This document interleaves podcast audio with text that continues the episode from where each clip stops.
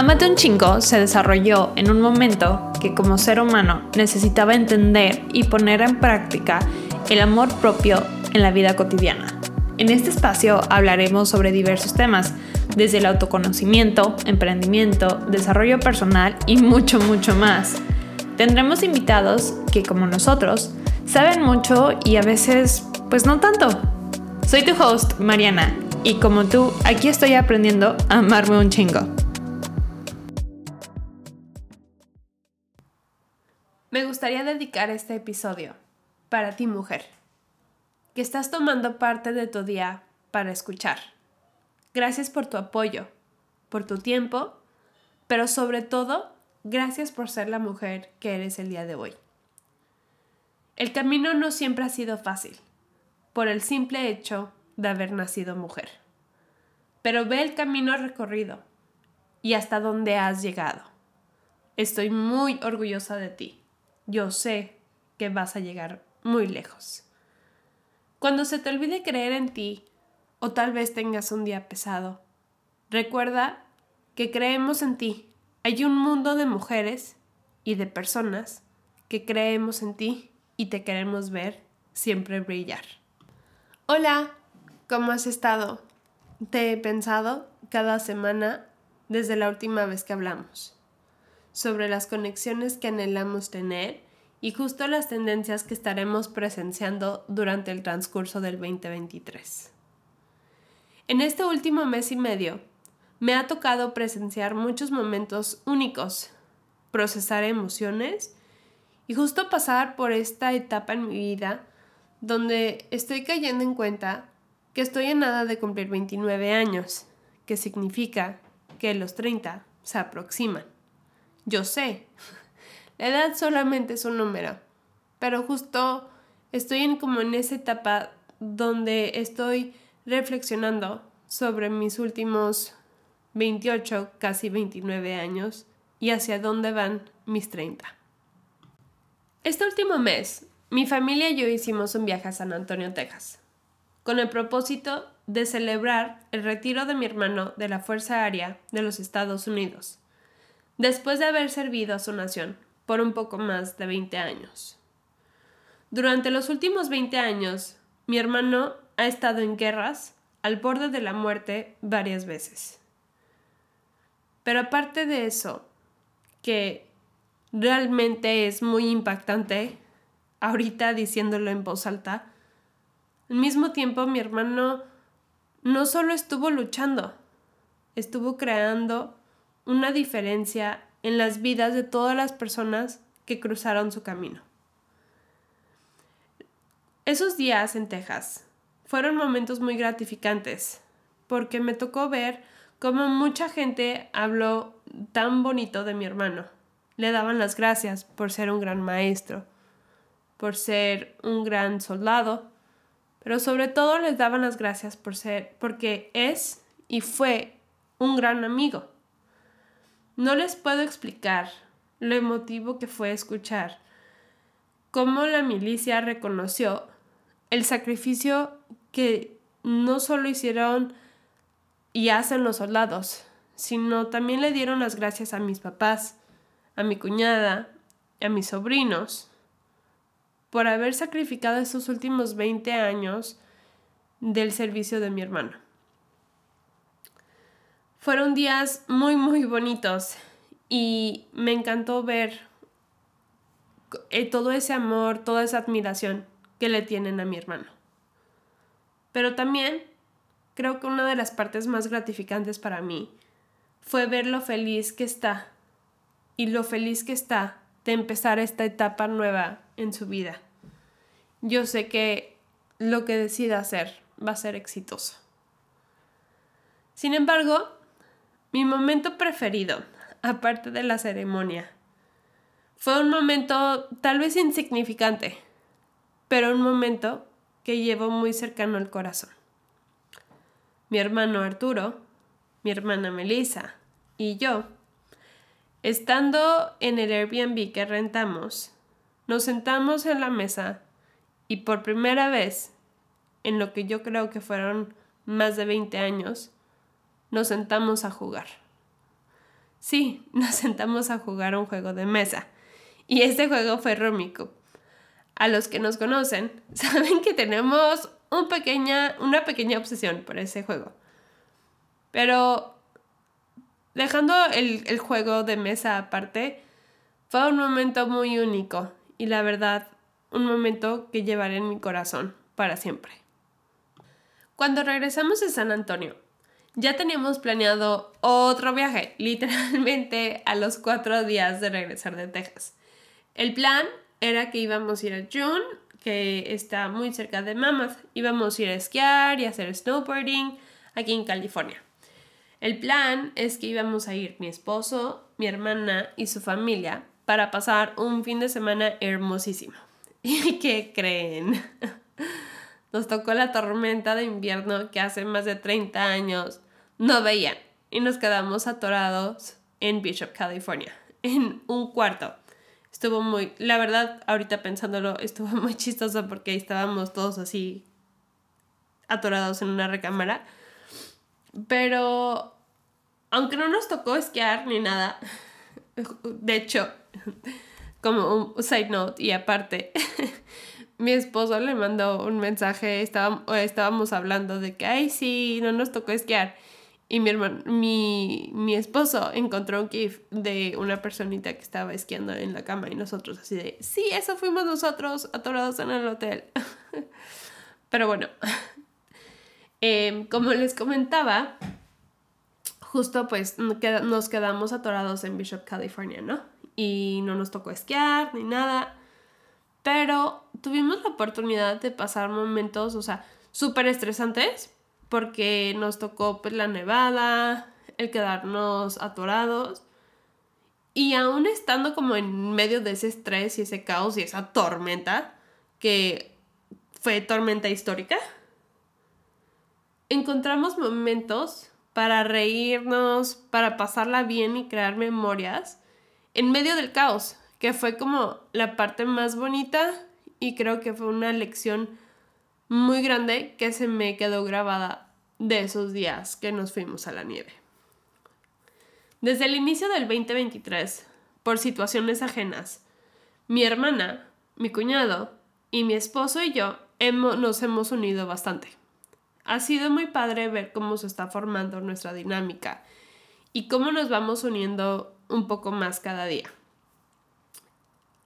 Esa relación de hermana chiquita y hermana grande, desde que inició el año, ha estado evolucionando y hoy se está convirtiendo en una amistad muy bonita. Ahora nos toca vivir esta parte de nuestras vidas como dos mujeres adultas, donde cada quien, sí, está navegando por sus propias fases de, su vida. Pero es nuestro momento de unirnos más y unir a nuestros esposos. Desde que empezó el año hemos ido de hiking, fuimos a la nieve, hemos estado comiendo juntos más y justo ahora el fin de semana fuimos los cuatro adultos sin niños andar en bici y luego nos fuimos a tomar unos drinks en un restaurante. Y realmente fue un momento muy a gusto y muy padre, porque justo esta dinámica de las que les platico y las pláticas fueron muy padres. Y la manera en que nos llevamos ahora los cuatro es muy distinta al cómo nos llevábamos el año pasado, hace tres años. estando aquí, ahorita grabando, me da risa de ver cómo en 10 semanas que lleva el año, circunstancias de la vida me han estado empujando a alinear diversas partes de mi vida.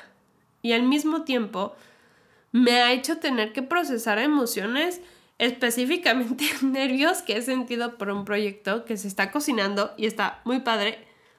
Pronto les platicaré se los prometo, pero por ahora solo les puedo decir, uff, wow, cómo me está empujando a salir de mi cuadrito de confort. Cuando tenía entre 21 y 22 años aproximadamente, me enteré de una lista que se llama 30 Under 30.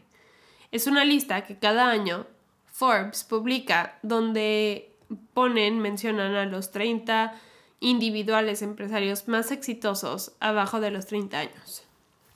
Cuando yo tenía los 21 22 años, yo pensé que iba a poder medir mi éxito basado en si yo iba a ser parte de esa lista antes de los 30 años.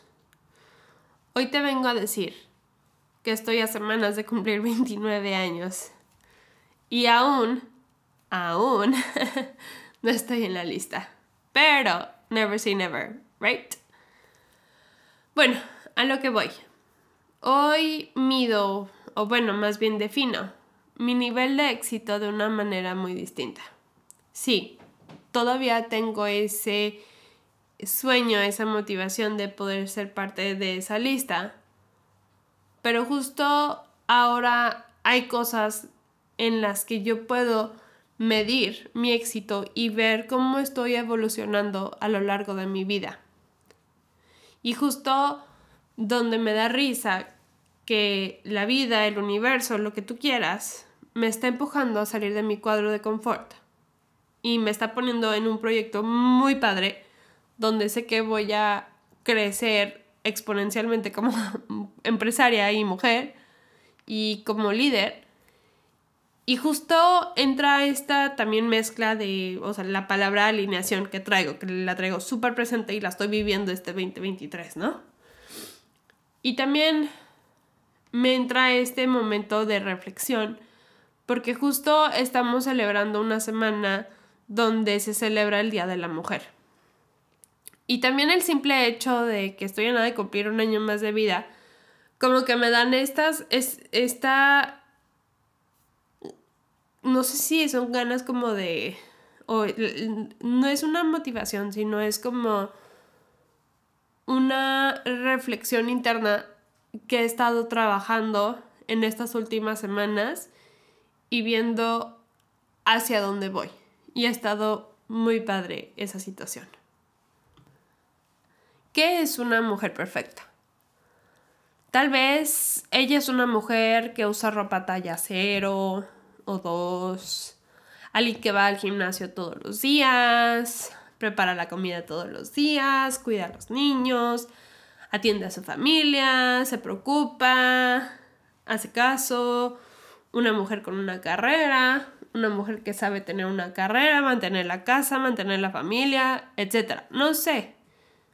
Hay tantas percepciones de lo que es una mujer perfecta, pero para mí la mujer perfecta que yo anhelaba ser era una mujer emprendedora, exitosa, que podía tener la casa 24/7, que la casa limpia 24/7. Es era así como, ok, si puedo ser empresaria, si puedo tener mi casa súper omega limpia, 24/7, así como Pinterest, y, anhelaba también ser la mujer que cocinaba todos los días, las comidas perfectas, porque como saben, estudié y me gradué de nutrición. Según yo iba a hacer ejercicio todos los días, iba a estar fit, todos los días eh, me iba a arreglar iba a lucir bien, iba a ser la esposa perfecta y juraba que para los 29 años yo ya iba a ser mamá. Hoy mi percepción de la mujer perfecta ha cambiado drásticamente. Ya no pienso cómo ser la mujer perfecta, porque, seamos honestos, nadie es perfecto, ¿right? Si no, hoy me tomo el tiempo de analizar y reflexionar. ¿Cómo puedo evolucionar como mujer? Porque antes de ser esposa, antes de ser hija, hermana, tía, amiga, empresaria, soy mujer. ¿Cómo puedo evolucionar como mujer? Hoy te puedo decir que estoy a punto de despegar y voy directo a alcanzar mis sueños. Mi evolución no ha sido una flecha derecha, ah, ah. sino ha sido una bola de estambre, enredado, ya que he decidido tomar un camino que pocos atreven a tomar a lo largo de sus vidas. Pero en esa bola de estambre, o sea, que está como toda enredada, siempre hay un principio y siempre hay un final. Y siempre, siempre, siempre, no importa lo difícil que sea desenredar los nudos, siempre se pueden desenredar. Hoy te invito a que recuerdes que esta fase de tu vida va justo a tiempo. No vas ni muy tarde ni muy temprano. Vas justo a tiempo. Como conmemoración al Día de la Mujer, me gustaría tomar unos minutos para honrar a todas las mujeres que están hoy en mi vida y que en algún momento fueron parte de ella. En especial, les quiero dar las gracias a mi madre, a mi hermana, a mis cuñadas, a la mamá de mi esposo, a mis amigas, a mis abuelas, a mis tías, primas, amigas, maestras, compañeras de trabajo y a todas las mujeres que en algún momento fueron parte de mi vida. Gracias por las lecciones, por el cariño, por ser guerreras, por ser mujeres chingonas. Las admiro muchísimo. Gracias a mujeres como ustedes, el mundo es un lugar mucho más bonito. Nunca paren de brillar.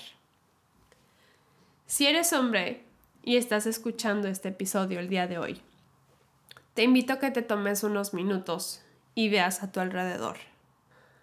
Acércate un minuto o unos minutos a las mujeres que están en tu vida. Toma el tiempo de escuchar su historia y sus experiencias. Escucha, realmente escucha. Te vas a sorprender. Tenemos mucho que aprender aún nosotros nosotros mismos. Te mando un abrazo donde quiera que estés y gracias por dejarme caminar contigo en este viaje donde estás aprendiendo a amarte un chingo. Te escucho muy pronto. Bye bye.